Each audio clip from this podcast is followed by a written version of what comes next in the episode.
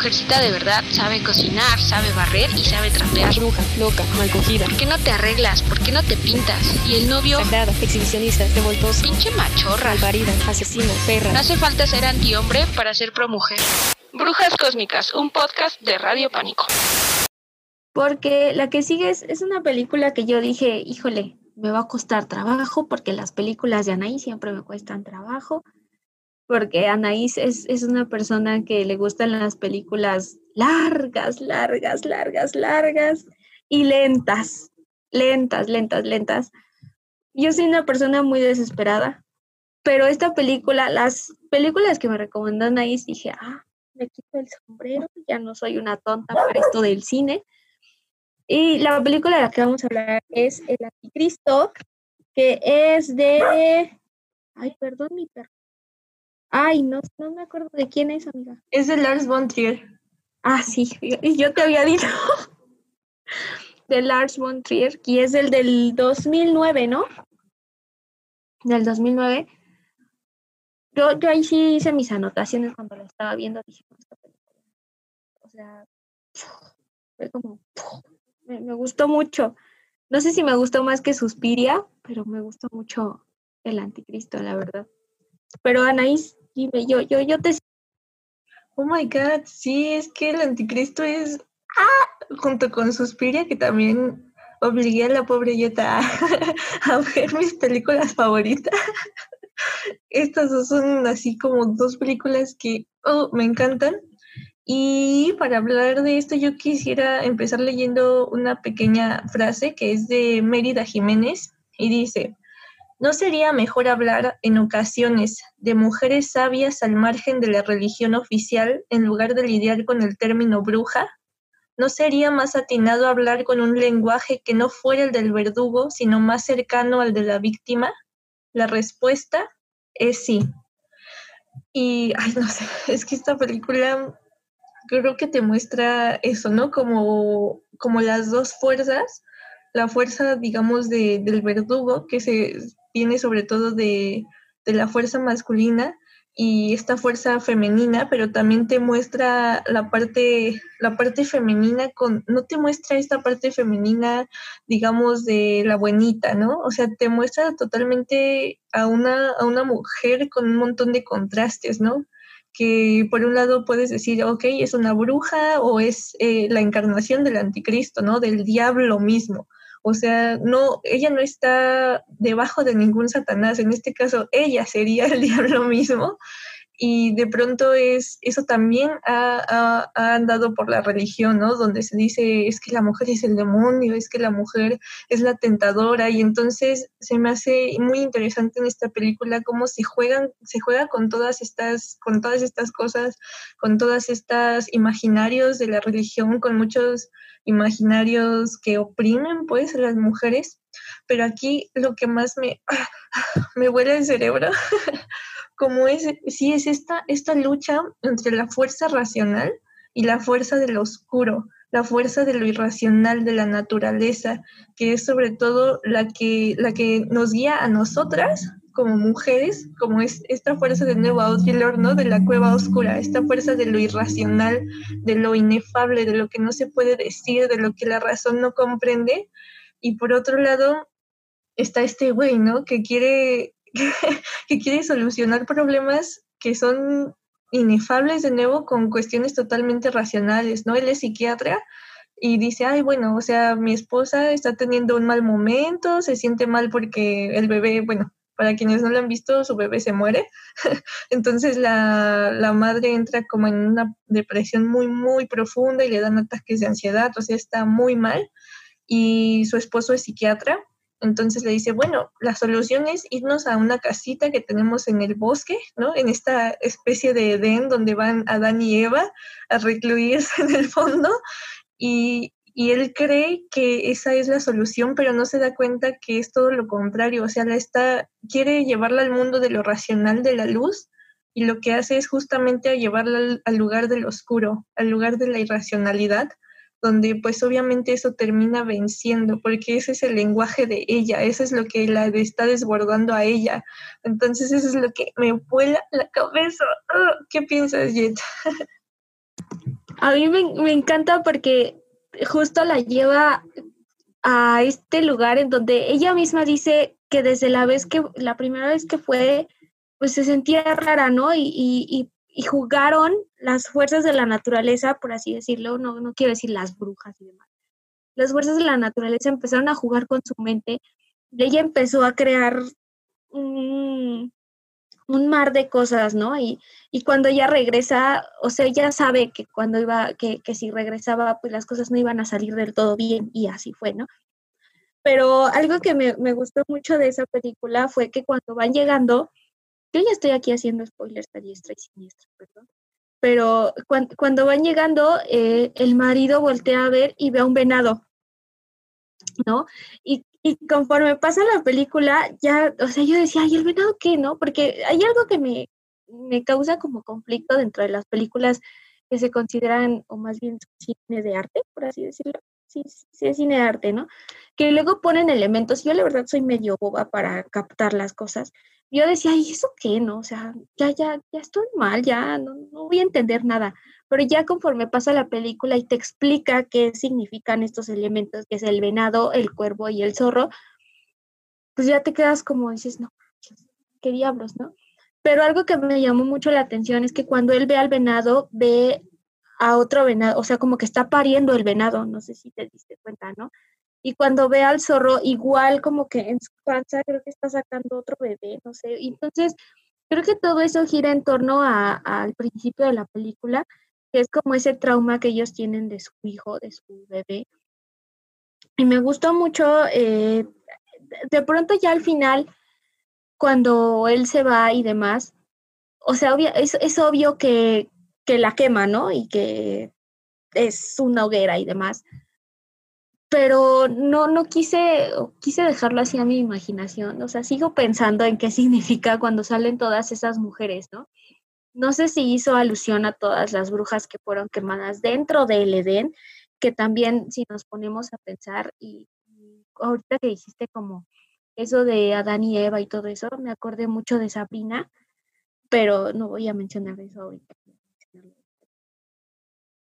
Que Ay, espera, es que apunté demasiadas cosas, ¿no?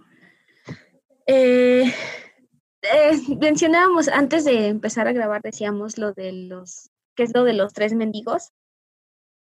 Que es el venado, el zorro y el, el cuervo, que era la calma, no, no, no, me acuerdo bien lo que significaba, solo apunté aquí. Pero justo decíamos hace rato que los números son importantes dentro de todas estas películas que hemos mencionado y Anaís decía que había mucha similitud con, con eso y con, ¿qué otra cosa habíamos dicho? Ah, con Suspiria. Con Suspiria, con las tres madres. Entonces llega a una conclusión de que podrían ser pues varias cosas, pero Anaís, Anaís va a decir, Anaís fue más. No, o sea, Jet me, me, comentaba que ella lo hila con, con pues el hijo, el, el, padre, el hijo y el Espíritu Santo. Y yo le comentaba que en el tarot, bueno, en el tarot de Marsella, el número 3 de las cartas significa cambio. Sobre todo, bueno, puede hacer referencia al, al conflicto, al cambio y a una lucha y también Jet me, me, comentaba que en los vikingos, si eran los vikingos, perdón, se me metió Lolita Yala. Pero bueno, que en los vikingos el número 3 em, eh, hablaba de renacimiento, ¿no? Entonces, creo que sí, hablando de, de esto, de lo que menciona ya también, de, de este parir, ¿no? De estos animales pariendo y que están pariendo, están pariendo tal vez ese ser muerto o están pariendo estos deseos ocultos o, o sea, puede, puede significar muchísimas cosas, qué es lo que se está pariendo, porque la propia película es una gestación de, de como de una especie de, de, ser nuevo que está resurgiendo dentro, no que está resurgiendo, me estoy equivocando porque estoy emocionada, no me refiero a que sea un ser nuevo, sino que es algo que ya estaba latente dentro de ella, pero que al llevarla a este mundo de lo irracional termina saliendo con toda su fuerza. Y, y se me hace interesante también pensarlo de nuevo de, de este, esta figura del Edén, donde donde se, se expulsa a Adán y Eva, ¿no? Cuando reconocen sus deseos, cuando se reconocen el uno al otro, pero pensaba también en lo importante de los, de, de, los animales, ¿no? Porque los animales nos hablan de esto, de este deseo desbordado, de este donde la sexualidad, por ejemplo, no es como, ay, no, aquí no porque nos van a ver. O sea, no, ellos cuando lo sienten, ¡pum!, lo hacen eh, como estos mensajeros de, de lo salvaje, estos mensajeros de lo primigenio, pero sí como todo el tiempo esta figura de la irracionalidad y de la razón luchando contra la irracionalidad, contra ese mundo del oscuro, del oculto, que realmente nos hace, creo que esta película también lo que nos hace ver es como estas ideas de lo racional que hemos construido son totalmente absurdas y son totalmente frágiles. O sea que basta cualquier cosa para que todo ese mundo racional que nos hemos construido para sentirnos a salvo se vaya a la mierda, ¿no? de un momento a otro y cómo al final ella, ella termina dejándose ir por, por, este, por este flujo. Y ahora que hablabas del final, o sea, yo también le he dado muchas vueltas al asunto, porque sí, o sea, puede ser lo que, lo que dices y que estaría también como muy, muy interesante, como muy potente, pero por otro lado, también pensaba que puede, puede hablar del el triunfo de lo racional, ¿no? Que es lo que está representando este cuate.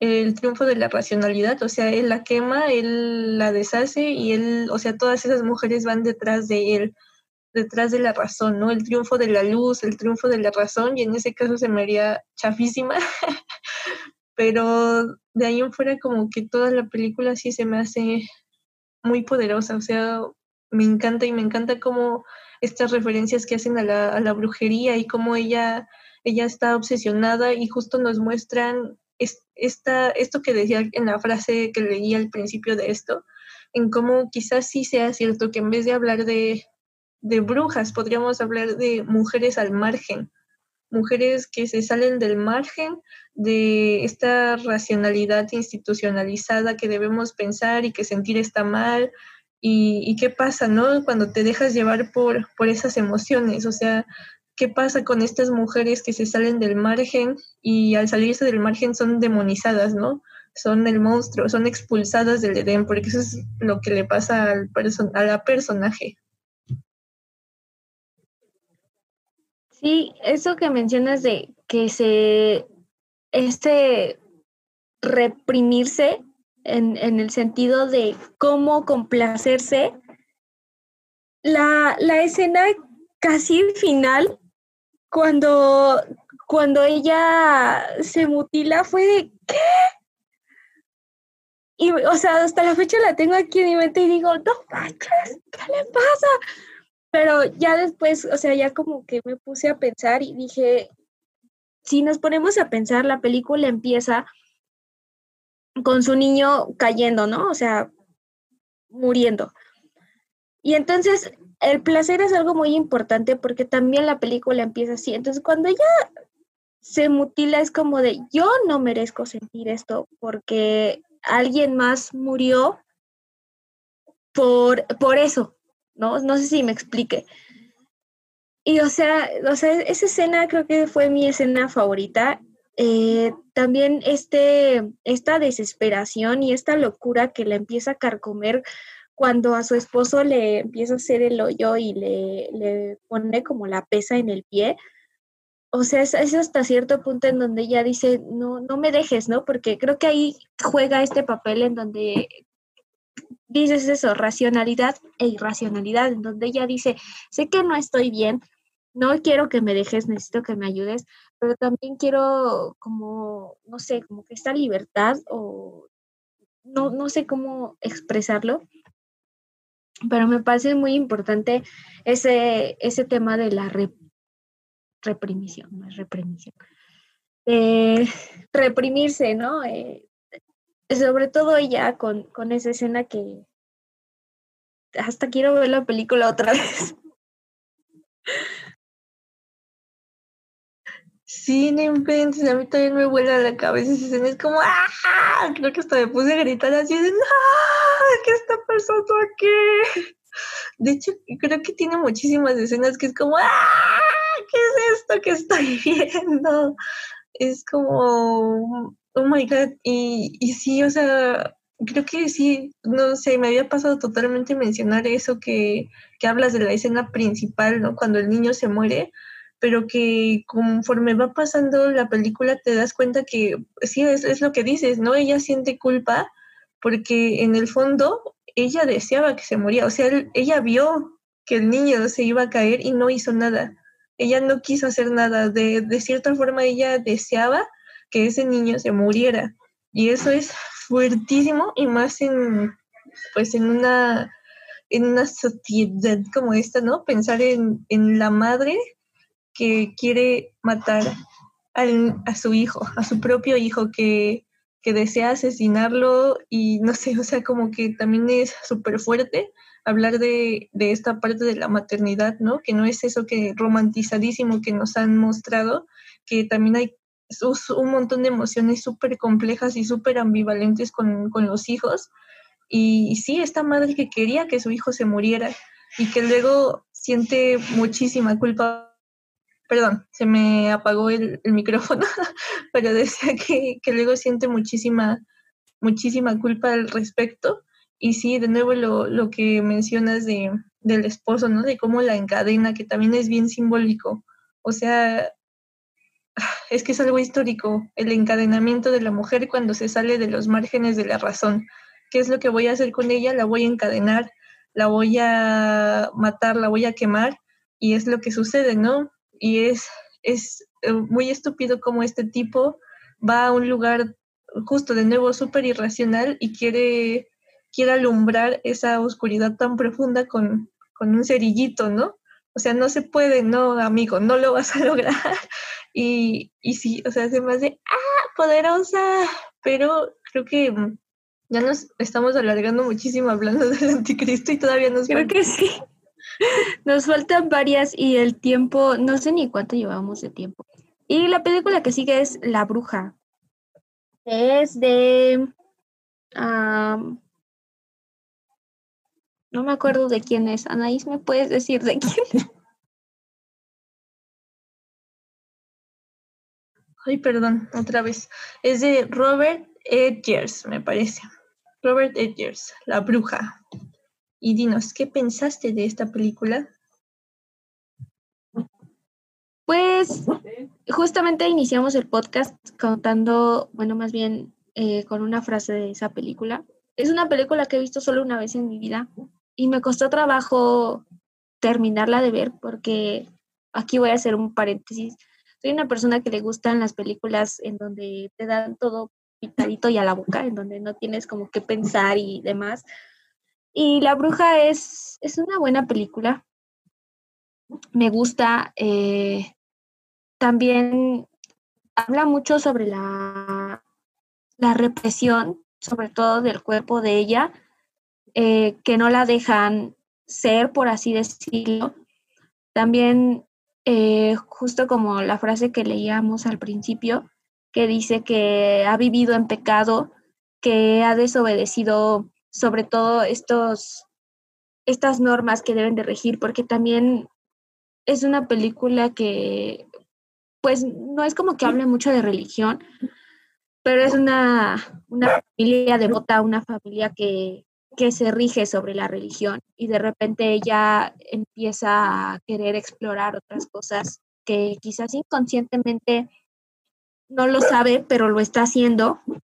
Y al final pues queda en esta libertad, ¿no? En, en, estas ganas de decir, pues esto es lo que soy, esto es a donde pertenezco y no tengo por qué rendirle cuentas a nadie más. Pero esa es mi perspectiva. Ay, sí, ya nos, nos acaba de hacer el, el mejor resumen posible de la película. creo que ya, así en eso que dijo, creo que resumió las, las, como los aspectos más importantes de la, de la peli.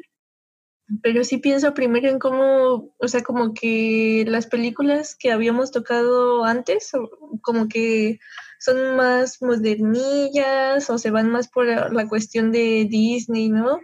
y de esta bruja como oscura y este rollo. Y pienso que mm, en esta película se vuelve de nuevo, a, ya no es la bruja posmoderna en su aquelarre posmoderno y fashionista, sino que aún siendo una película contemporánea, se vuelve a este arquetipo de la bruja que vive en el bosque. Y siento que va muchísimo de la mano del anticristo, porque nos habla de una naturaleza aniquiladora. O sea, la naturaleza como, de nuevo, como ese lugar peligroso, ¿no? No como nos dicen, ay, de, vamos a irnos al campo a, a respirar, a tranquilizarnos, ¿no? O sea, estas películas te muestran la parte oscura, la parte secreta y de nuevo, o sea, aniquiladora, brutal, salvaje de la naturaleza que no puede ser domada por la razón que no puede ser domada por la palabra del hombre, ¿no? O sea, como, como tú decías, como que no es religiosa, pero se muestra, ¿no? La parte religiosa de la familia, que es lo que tú mencionabas, y cómo a pesar de los rezos y todo, siempre la naturaleza se impone, se impone sobre sus casas, se impone sobre sus creencias, se impone sobre incluso esa represión que tienen y que también está todo el tiempo este juego erótico, ¿no? Con su hermanito que desea a la hermana y que eso también es como, ¡ah!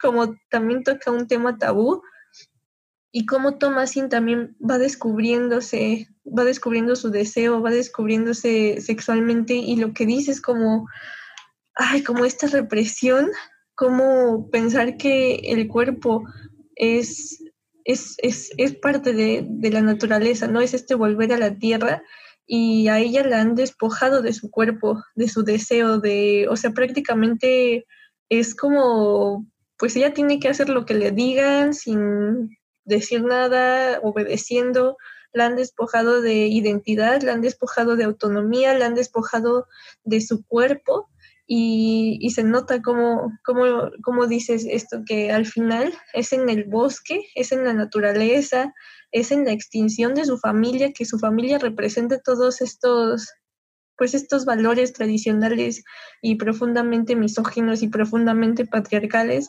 como cuando todo eso se derrumba, que es lo que tú decías, llegando al bosque, solo entonces puede encontrar la libertad de sí misma, puede poder explorar, logra explorar totalmente su poder y así como esta explosión final, este aquelarre, ¿no? Esta, esta imagen final, que están todas en el aquelarre con el fuego, de nuevo, el fuego creador y el fuego destructor, y cómo se levantan en el aire, todas desnudas, que ya han descubierto su deseo, han descubierto su cuerpo, se han hecho dueñas de su cuerpo y de nuevo han, han roto esos pues paradigmas patriarcales, o sea, han roto todo eso y se han ido al margen, ¿no? Que es de nuevo la bruja, no tanto ya como bruja, sino como una mujer fuera de los márgenes de lo que nos han dicho que es lo normal o que es lo debido para las mujeres.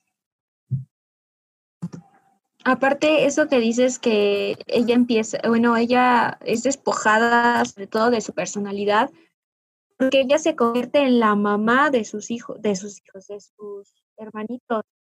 Entonces ella no tiene el poder de, decidir o de hacer algo porque está atada a una familia, a una familia que, pues, no, puedo decir ella no eligió, pero pues al final de cuentas como la mamá a una adolescente que quiere explorar y quiere saber y y que hasta cierto punto pues se siente culpable, ¿no? Se siente culpable por querer dejar eh, esas costumbres y demás. Entonces, ahora que lo, que lo mencionas, creo que más va más el mensaje sobre todo para esta liberación de nosotras, ¿no? no quiero seguir los mismos pasos vienen de años y años en generaciones, o sea, quiero cosas diferentes. Ay, perdón, te me trabaste un poquito al final, pero escuché, escuché prácticamente todo lo que decías y ya, ahora sí ya, como ya tenemos el tiempo encima, ya no me voy a, ya no me voy a poner de clavada, así de, ay, esto y esto y esto, porque ya, suficiente, pero hilándolo con esto que hablábamos del cuerpo, creo que igual tiene todo que ver con la siguiente película que es Suspiria, que es ahí, ¡ah! basta, basta. Es como toda esa explosión de la corporalidad femenina, de la sexualidad femenina. O sea, es una película erótica as fuck, o sea, todo el tiempo. Como, como que te muestra siempre este juego de ante, ante tánatos ceros, ¿no? La danza, el cuerpo, los movimientos, las voces de las mujeres, sus formas, los colores, las luces. O sea, es. ¡ah! ¡Ya! Sí, la amo esa. Bueno, estamos hablando específicamente de Suspiria de Luca Guadagnino porque eh, Suspiria ya tenía una versión, o pues la versión original, pues es de, es Darío Argento, pero en ese caso sí es como más tocan a, la, las brujas más arquetípicas, pues igual de la bruja oscura, pero en Suspiria le da con, con Luca Guadagnino, le da como ah, toda esa vuelta, es justamente de nuevo ese regreso a la naturaleza, pero ya no te muestran esta naturaleza del bosque. Ahí la naturaleza de estas mujeres está todo el tiempo dentro de ellas mismas, en sus cuerpos, en sus deseos, en sus movimientos.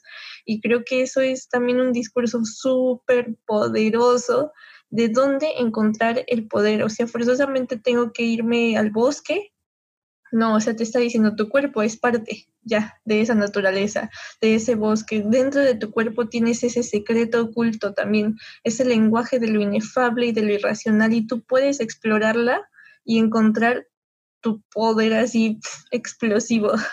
¿Qué piensas, Jen? Sí, pues yo, yo cuando la vi, eh, me quedé impactada sobre todo porque ayer va más allá de varitas mágicas y magia y demás, sino que el poder es la danza misma.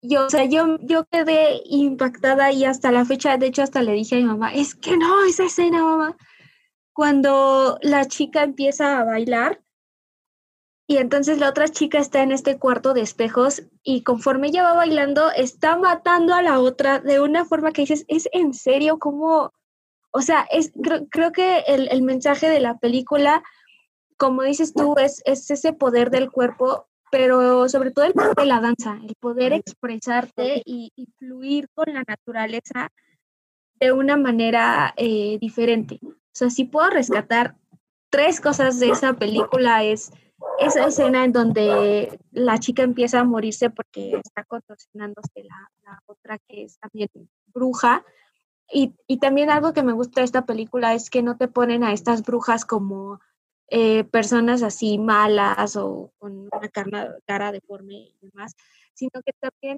creo que te lo deja mucho a tu imaginación, ¿no? Porque en ningún momento te dicen cómo es esta persona o cómo es aquella, e incluso ya al final cuando, cuando se sabe que ella es una de las madres, porque de hecho les dicen madres, no les dicen brujas, pues te das cuenta que es una mujer hermosa y que tiene el poder en su cuerpo. O sea, es, eso. Y otra cosa que yo rescato mucho y que yo le decía a Anaís, es que no, ¿cómo puede ser posible? Es esta mujer que interpreta eh, Tilda.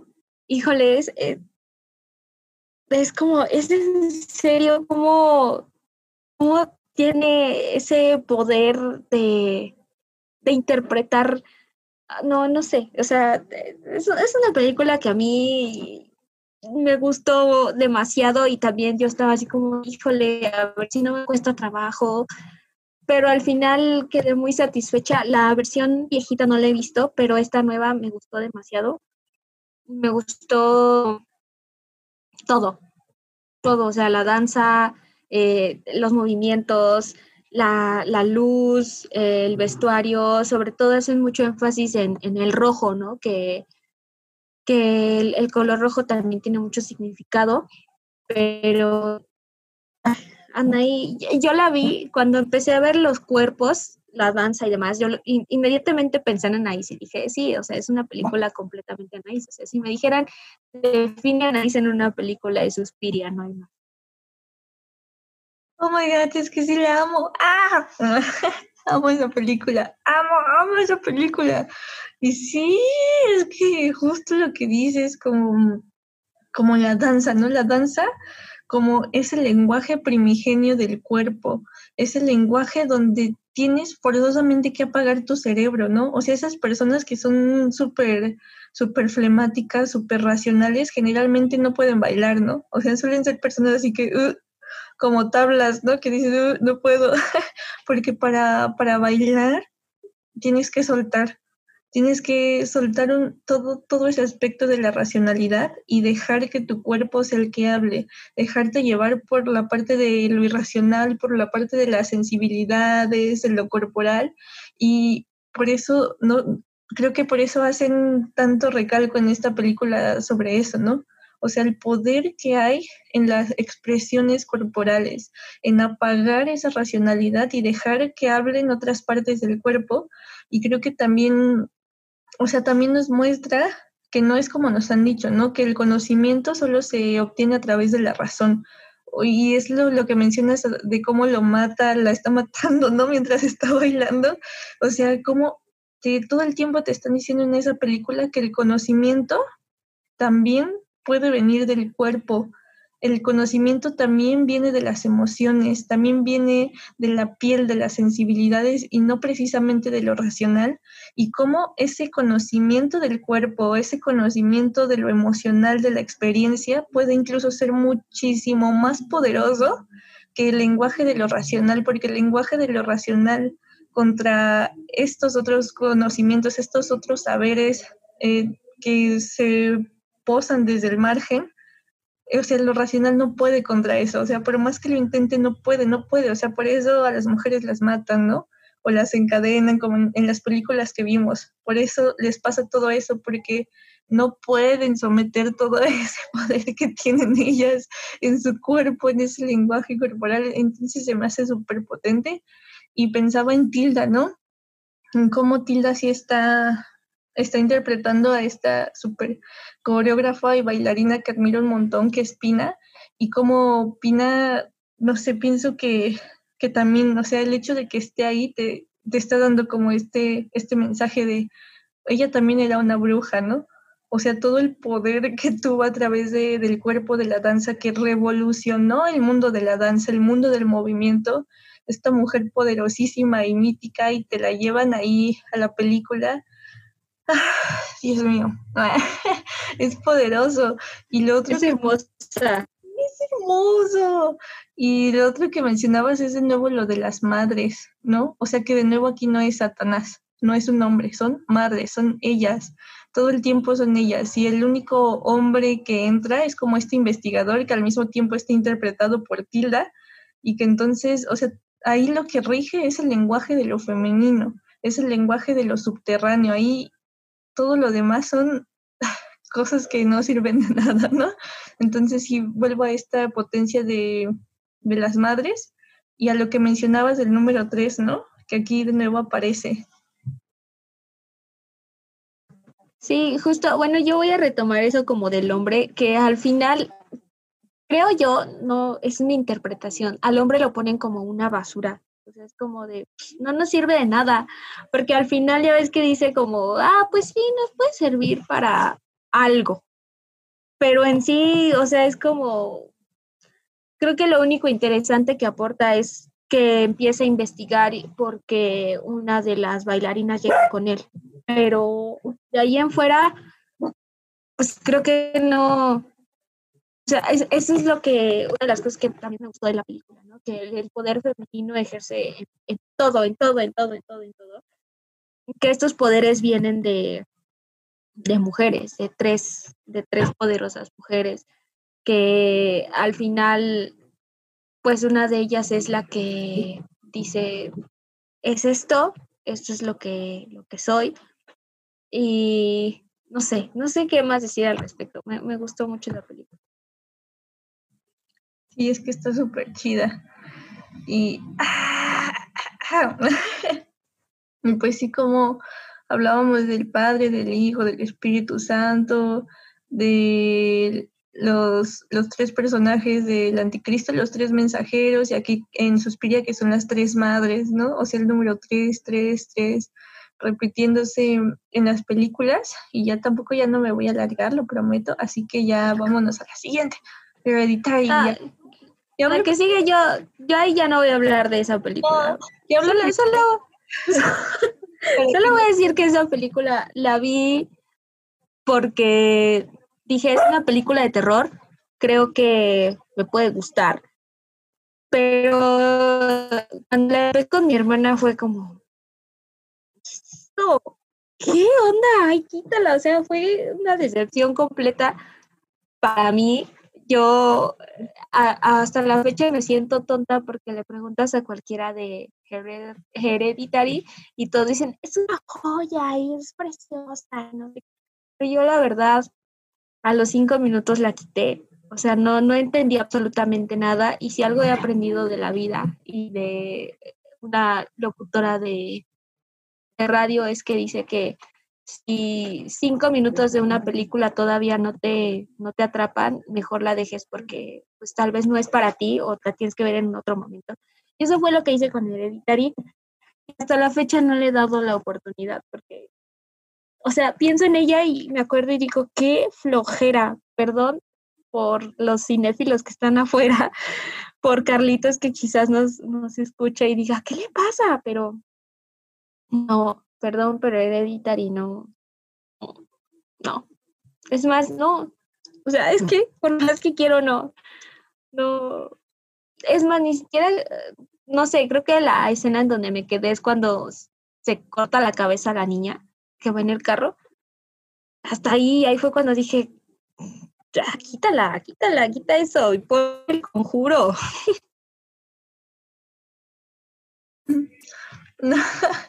No, y nomás es una de las escenas más fuertes, así de ¡ah!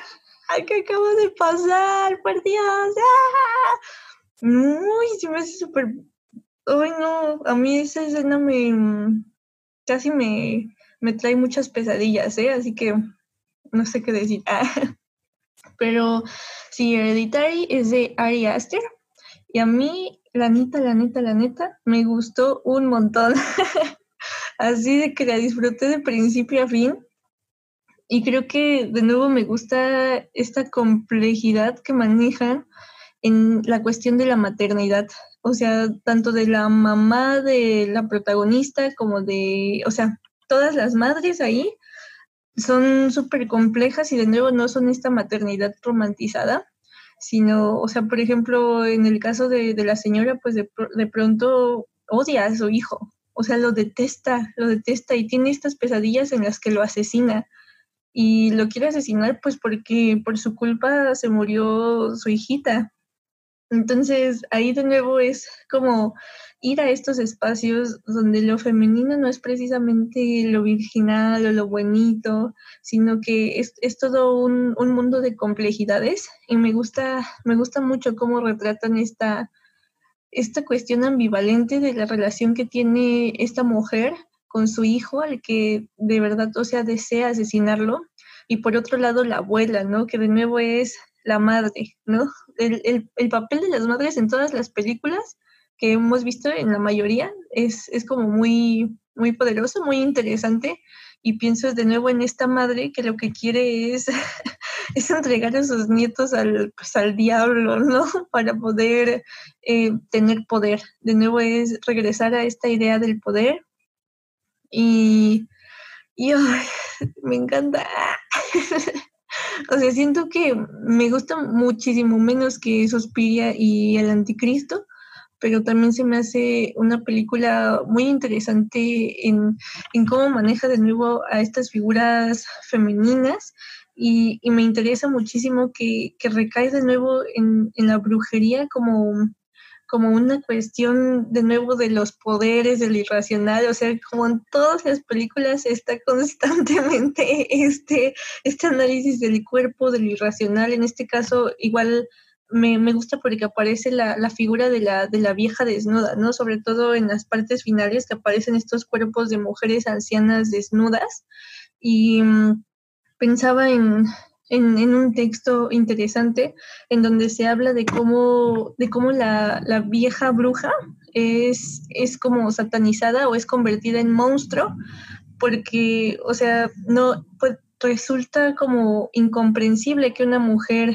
anciana pueda tener relaciones sexuales, ¿no? Resulta asqueroso esta idea de la escoba como este concepto fálico de las brujas ancianas y que resulta despreciable imaginarse a esa figura de una mujer anciana desnuda y como solamente se vuelve bueno cuando es una mujer joven, ¿no? Incluso en el arte.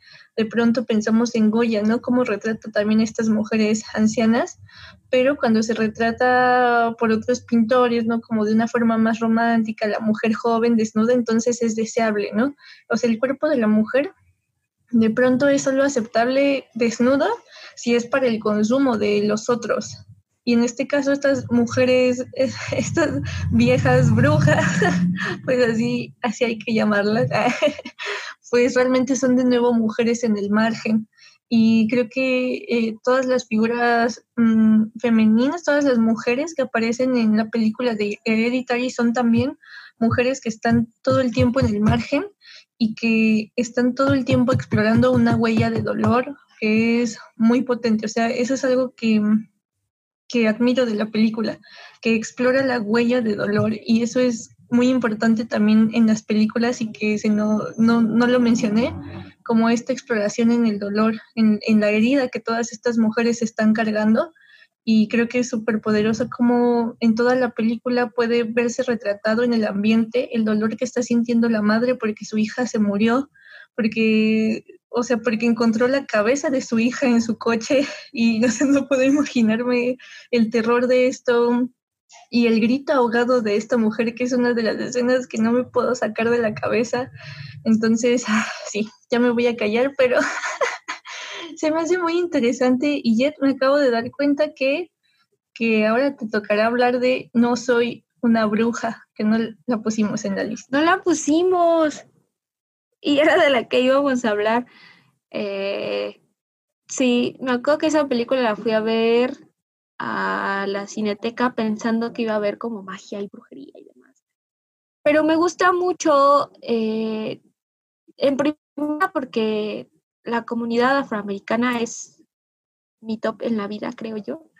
Entonces, eh, me gustó mucho sobre todo que es una niña, o sea, tenemos a una niña otra vez, que es discriminada porque, o sea, ni siquiera es por su color, sino por simplemente no encaja en este grupo en el que ella vive. Y algo que me causaba como mucha eh, indignación es que caminaba, caminaba y, y, llegaba a una casa y le decían, es que tú no, porque eres una bruja, ¿no? Pero nadie le decía el por qué era una bruja, ¿no? Entonces ya cuando llega este campamento con, viejas, ahora sí, o sea, otra vez este tema de las viejas, de las ancestras, y, ella, o sea, sigue como pensando en por qué, y por qué, por qué. Es una película que vi hace bastante tiempo, la quise encontrar otra vez, no la encontré, pero me gustaba, me gustaba eso. Aparte, recuerdo mucho que, que la le ponían como un traje de paja, ¿no? Algo así. Y algo que a mí, o sea, creo, creo que en una de las escenas, o sea, me estoy medio acordando porque hace mucho que la vi, eh, la, la adoptan en una familia, creo, ¿no? Algo así. Ya no me acuerdo bien, mejor tú termina de hablar de. Em, no, no la adoptan en una familia. Este, la llevan a un, a un como campamento de brujas. Ay, perdón, otra vez fue Lolita Yala. Pero sí, la llevan a, un campamento de brujas y es que, ay, otra vez eh, tocaste los puntos medulares de la película. Cuando hablas de este, este andar de la niña que camina sola. Y creo que esa es ahí donde radica el por qué creen que es una bruja. Porque es una entidad femenina que camina sola, que camina sola y que parece no necesitar caminar con nadie más. Y que es algo que, mm, que incluso ya ella menciona al final, ¿no? Porque la llevan al campamento de brujas y le ponen un listón que es, oh, de nuevo, súper simbólico, ¿no? Y ahorita eso lo dejo ahí para que yo nos hable más de, de eso ahorita, de listón porque al final creo que las cortan, ¿no? Les cortan el listón y entonces ella como que se eleva, como que es libre, algo así. Es que ya no me acuerdo mucho. Mm, Ya estoy quedando mal, mejor mira. ya te estás quemando con la banda aquí. A ver, la cosa es que les llevan a ese campamento y les ponen un listón que es de nuevo la limitación del espacio que pueden recorrer, ¿no? Y todavía le, o sea, ella la hacen sentir supuestamente privilegiada porque le dicen, no, nosotros cuando llegamos teníamos un listón bien chiquito, o sea, apenas si podíamos movernos. Tú tienes un listón larguísimo, deberías sentirte privilegiada y es como que, o sea, yo debo sentirme privilegiada porque me están dejando caminar unos metros. y sí, o sea, todo el tiempo se ve como, como esta película retrata eh, cuánto daño ha hecho justamente este arquetipo de la mujer demonizada por ser una bruja. Y se nota que es una película hecha por una mujer, porque toca justo ese tema. Porque, mm, sí, o sea, porque la niña realmente no es una bruja, o sea, por eso se llama No soy una bruja, o sea, solo, perdón, sigue Lolita Yala aquí. Pero bueno, no es una bruja. La niña, o sea, desde el principio el título te está anunciando que no es una bruja. O sea, no esperes ver una película fantástica, ¿no? O sea, te está mostrando el daño que ha hecho ese arquetipo demonizado de la mujer que es una bruja, porque de nuevo, porque está fuera del margen, entonces una bruja es una bruja y entonces debe ser temida y debe ser abuchada y debe ser apedreada y debe ser escondida y además aquí institucionalizan estas brujas, es decir, las vuelven sumisas para que usen sus poderes a favor del Estado. Y eso también es como un discurso muy, muy poderoso. O sea, como, como les dicen, bueno, las vamos a dejar vivir a cambio de que nos, nos den sus poderes y eso, o sea, es una metáfora así uh, justa para lo que vivimos todos los días. Y mm, pensando, por ejemplo, en, en, estos poderes que tenían las mujeres con las hierbas, ¿no? O sea, como todos esos saberes que ellas tuvieron se les fueron, no se les fueron negados, pero antes se les expropiaron y los, los convirtieron en otra cosa, los convirtieron en ciencia y los usaron a favor del Estado y a ellas se les fue relegado el lugar, se les invisibilizó, se les asesinó, etcétera. Entonces, por eso esta película se me hace interesante porque a ella ni siquiera la dejan estudiar y la parte del listón es, es interesante porque también la amenazan, ¿no? A la niña le dicen, oye, es que si tú te cortas el listón, entonces te vas a convertir en un borrego, me parece que le dicen, te vas a convertir en un borrego. Y entonces ella pues es una niña y se asusta y prefiere quedarse con, con, el, con el listón, ¿no? Entonces ya es una mujer de bien. Es una bruja mala cuando camina sola, cuando anda deambulando sola. Y entonces es una mujer buena cuando está atada a ese listón, cuando camina solo por donde le dicen que debe caminar, cuando anda solo en los lugares en los que le dicen que puede andar y en los que no. Y al final ella, ella termina toda desesperada y se empieza a revelar, siendo una niñita, se revela, se concientiza de quién es y les dice a las demás mujeres que están ahí, pues al final aprisionadas con ella, les dice, al final hubiera preferido ser un, un becerro, un borrego, porque al menos podría caminar libre y comer lo que quisiera. Y ellas le dicen, estás loca. La cuestión es que esta niña se revela y la asesinan. Y todas las demás mujeres se rebelan, cortan su listón, se acaba la película y se escucha de fondo el sonido de unos borreguitos.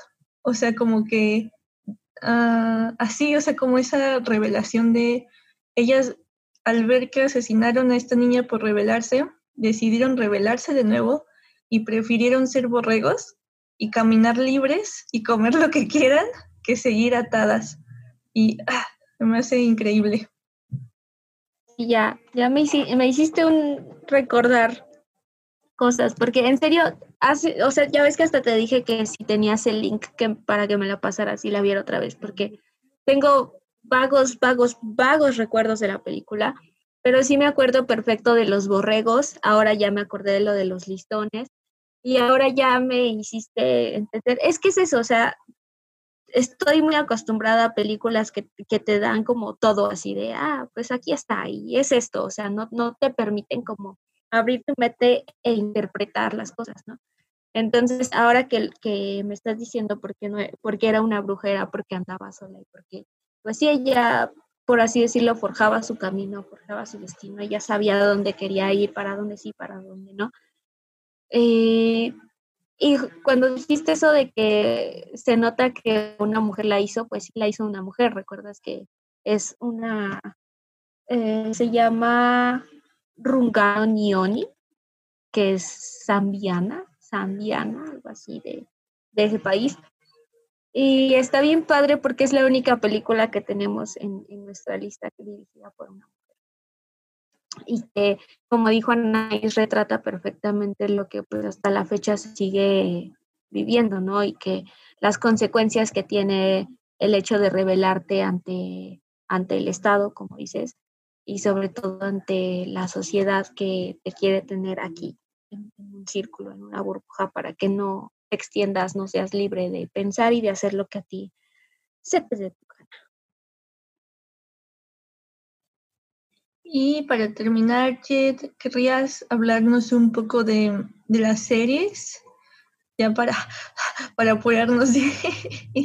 Porque el jefe nos va a regañar cuando escuche todo esto. pues las series de las que hablan de brujas eh, es Sabrina, que es la que está en Netflix.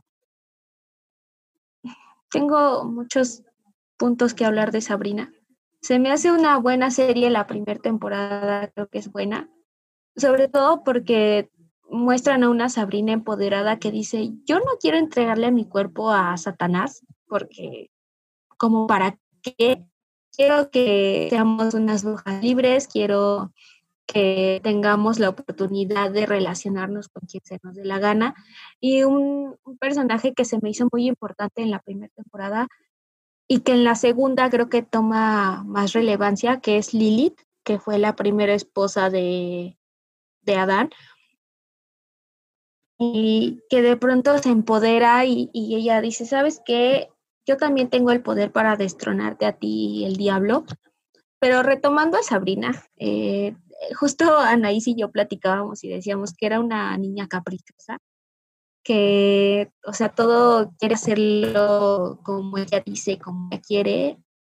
Y algo que voy a mencionar y que no voy a dejar pasar son sus amigos que son una basura, completa basura, perdón, pero así es. O sea, el novio es una basura, todavía de que lo ayudó y que quiso regresar a su hermano para que él estuviera bien, no se abrió ante la posibilidad de que pues ella era diferente y que tenía, venía de una familia de brujas y demás. Y su disque mejor amiga, que es una completa basura de toda la vida, de toda la historia de Sabrina, porque se muestra como bien mustia y demás. Una escena que me dio mucho es que a mí se me hace tú nos echaste la maldición, por tu culpa estoy ciega. O sea, fue como de, te voy a cachetear, chamaca estúpida. De ahí en fuera, o sea, tiene muchas, eh, algo que de lo que me he dado cuenta es que es una familia bota y si la trasladamos a, a la religión cristiana, hay muchas familias así que se rigen solo a su santo y que, ay, por favor, que no nos haga nada y demás. Sobre todo, también este poder en el que dicen que las mujeres no pueden, ¿no? o sea, siempre las restringen mucho, ¿no? Sobre todo a este, eh, no, no es sacerdote, ¿cómo se les dice? Al, al director de la escuela, ¿no? Que dice, es que tú no puedes ser directora porque eres mujer y no vas a llegar a ser nada más porque eres mujer. Entonces, eh, creo que sí les dan mucho poder a las mujeres, pero hay cosas que sí ya caen como en lo ridículo, que digo, o sea, ya la tercera temporada me está costando demasiado, ya estoy desertando la misión. Pero la primera temporada me gusta mucho. Me gusta ver a la Sabrina revelándose, que dice yo no quiero y no lo voy a hacer porque no se me hace justo para todas las mujeres. De ahí en fuera, no. Y el primo es, es mi top en la vida. Sí. Ah, yo voy a comentar muy poquito porque mm, creo que ella ya lo dijo todo. y es que, mm, Pues sí, es que también me gusta la primera temporada mucho por, por lo mismo, o sea, coincido contigo con por esto, porque ella se revela, ¿no? Y dicen, mi madre, o sea, yo no voy a firmar ese libro, yo no le voy a entregar mi cuerpo, no voy a ser su mujer, no voy a ser su criada, porque básicamente en eso las convierte. Ellas tienen que hacer lo que él les diga sin cuestionar nada, ¿no? Y ella dice, no, no, no, no, no, ¿qué pasó? ¿Qué pasó? Y de pronto pues parece que sí pelea por causas justas, que de nuevo eh, aquí, este es, es, como un problema porque te hacen creer que de pronto ella conoce lo que quiere, pero al mismo tiempo no, ¿no? O sea, como que todo el tiempo está vagando entre no sé qué hacer, no sé si irme por aquí, no sé, o sea, todo el tiempo se está negando a sí misma. Y es, creo que ese es el problema principal de, de esa morra en este personaje, que mm, por eso no puede lograr su, su, poder total, porque ella se está negando todo, el tiempo a sí mismo, está negando que es una bruja, está negando que tiene esos poderes, está negando todo, todo, todo, todo lo que ella es. Y creo que ese es uno de los principales problemas por los que el personaje está así de, ah, no sé qué quiero, me voy por aquí, me voy por allá, o no quiero, si quiero, siempre sí. Y pues sí, como bien caprichosita. y mm, pues sí, justo la la tercera temporada, que es, la última, ¿no? Bueno, la que han subido hasta ahorita, esa, pues, pues a mí me gusta solamente porque, porque de pronto la morra ya empieza a explorar como su parte malvadilla. Sí, o sea, de pronto Sabrina, o sea, una, una de las escenas que me gustó, creo que es de la segunda temporada, es cuando, cuando se le ponen los ojos en blanco. Esa, esa parte en la que te hacen creer que ella es el Nazaret, pero del mal. Es como, wow, está súper chido, eso sí me gustó. Pero ya la tercera, o sea, como que se encapricha demasiado, como que también siento que la hacen depender mucho de un hombre. Sobre todo porque primero estaba con, con este vato meco que me cae súper mal ya. Y después no tarda mucho y ya está con otro, ¿no? O sea, como que siento que la ponen como de no puede estar sola porque, pues no, necesita siempre a alguien. O es algo que no, una de las cosas que no me gustó. Y pues, o sea, la tercera temporada no puedo decir mucho porque creo que voy en el capítulo 3 o 4. Entonces, pues a lo que he visto, o sea, me gusta el hecho de que quiera luchar por ese lugar, ¿no? Querer cambiar las cosas, que no todo gire en torno a los hombres, eso me gusta mucho. Y también ahí se mencionan a tres, o sea, volvemos al número tres, que son los tres reyes de, las plagas que no la quieren como, como reina, no la aceptan como reina. Y otra cosa importante que, mencionaste cuando que no quiere entregarse al, a, Satanás, al diablo, o sea, también ahí se habla como del incesto, ¿no? Porque si te das cuenta, pues es su hija. O sea, ya después, ya cuando dices es su hija, dices, oh, pero pues ya, es todo, ¿no? Sí, perdón, tuve que irme porque llegó el escándalo a mi casa y no quería que escucharan ese caos.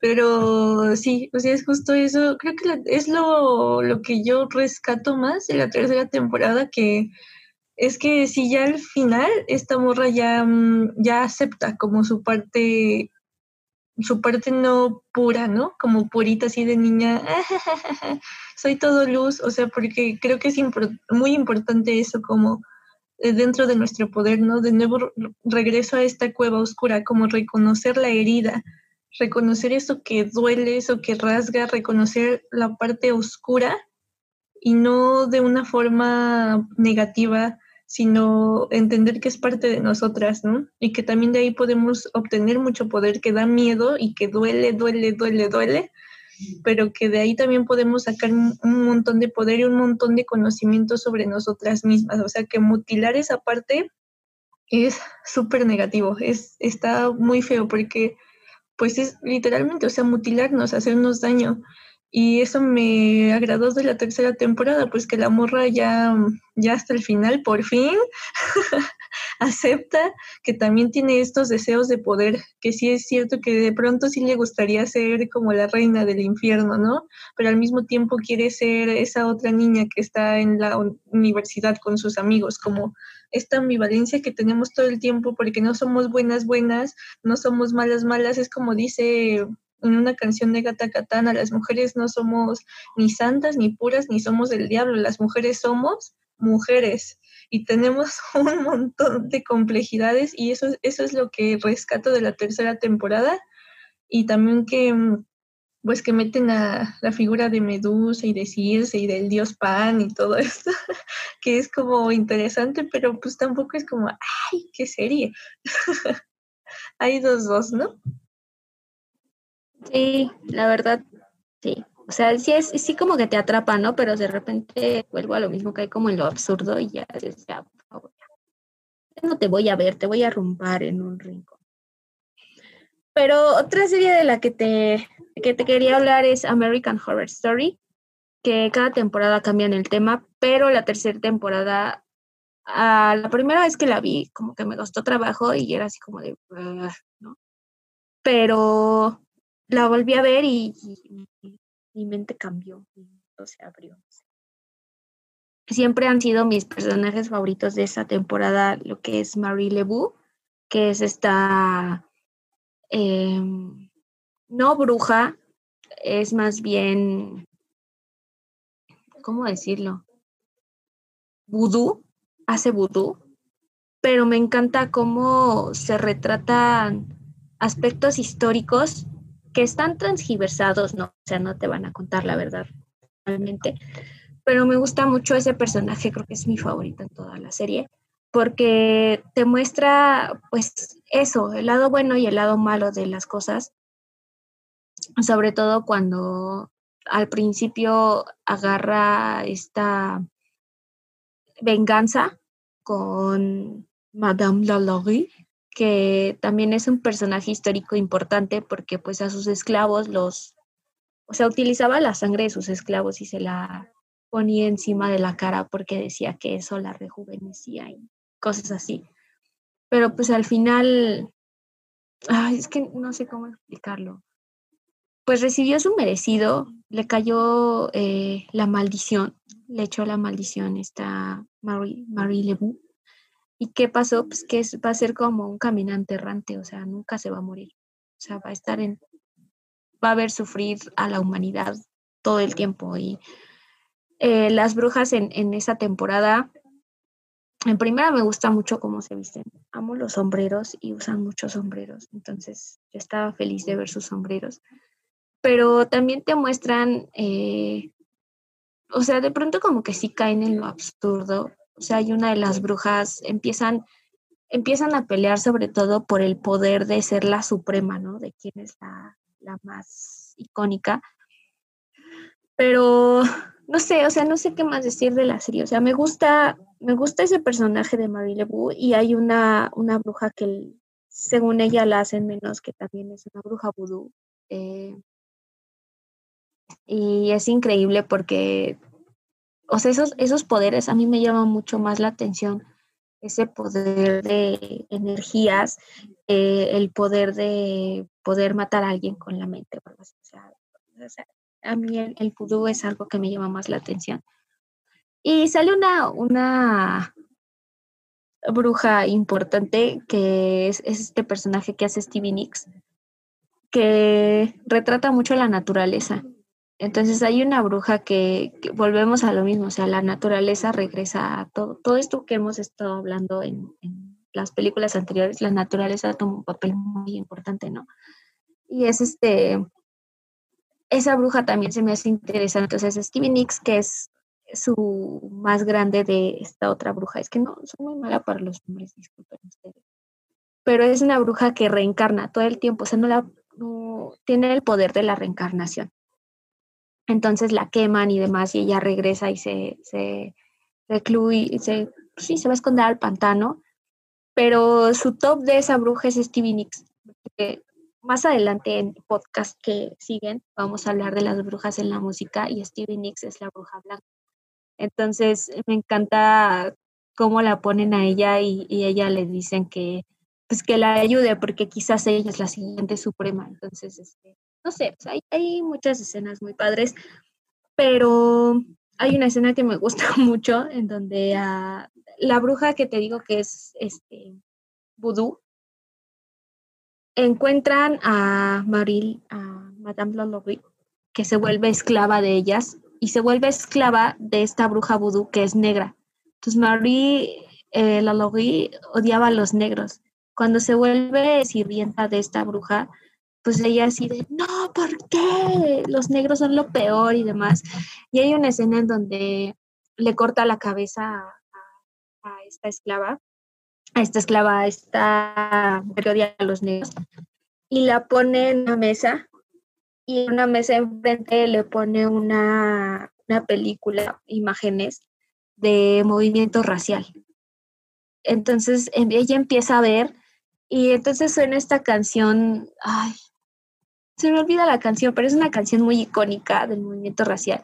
Y le dice ella, si con esto no te pones a llorar y no se te sensibiliza el corazón de todo lo que ha pasado de esta gente afroamericana, entonces no sé, no sé cómo ayudarte, ¿no?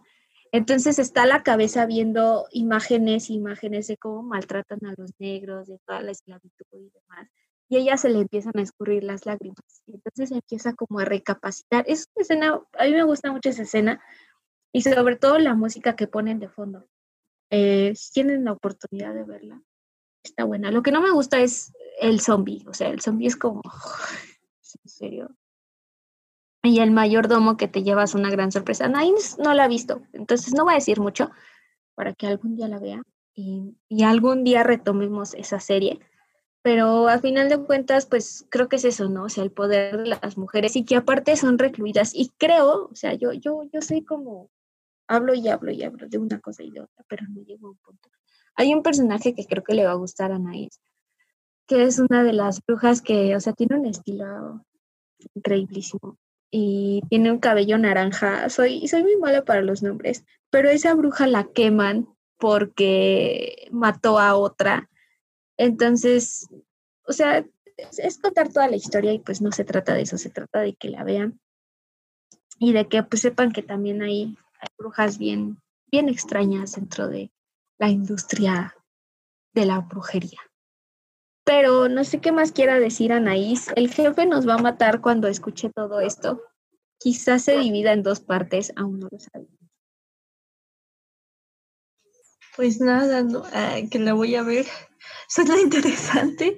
Sí me dan ganas de verla porque igual eh, te digo que hice una mini investigación y mencionaron a esa, a esa serie y a, bueno, a esa temporada. Y entonces me dieron muchas ganas de verla, pero no la he visto hasta ahora, lo lamento.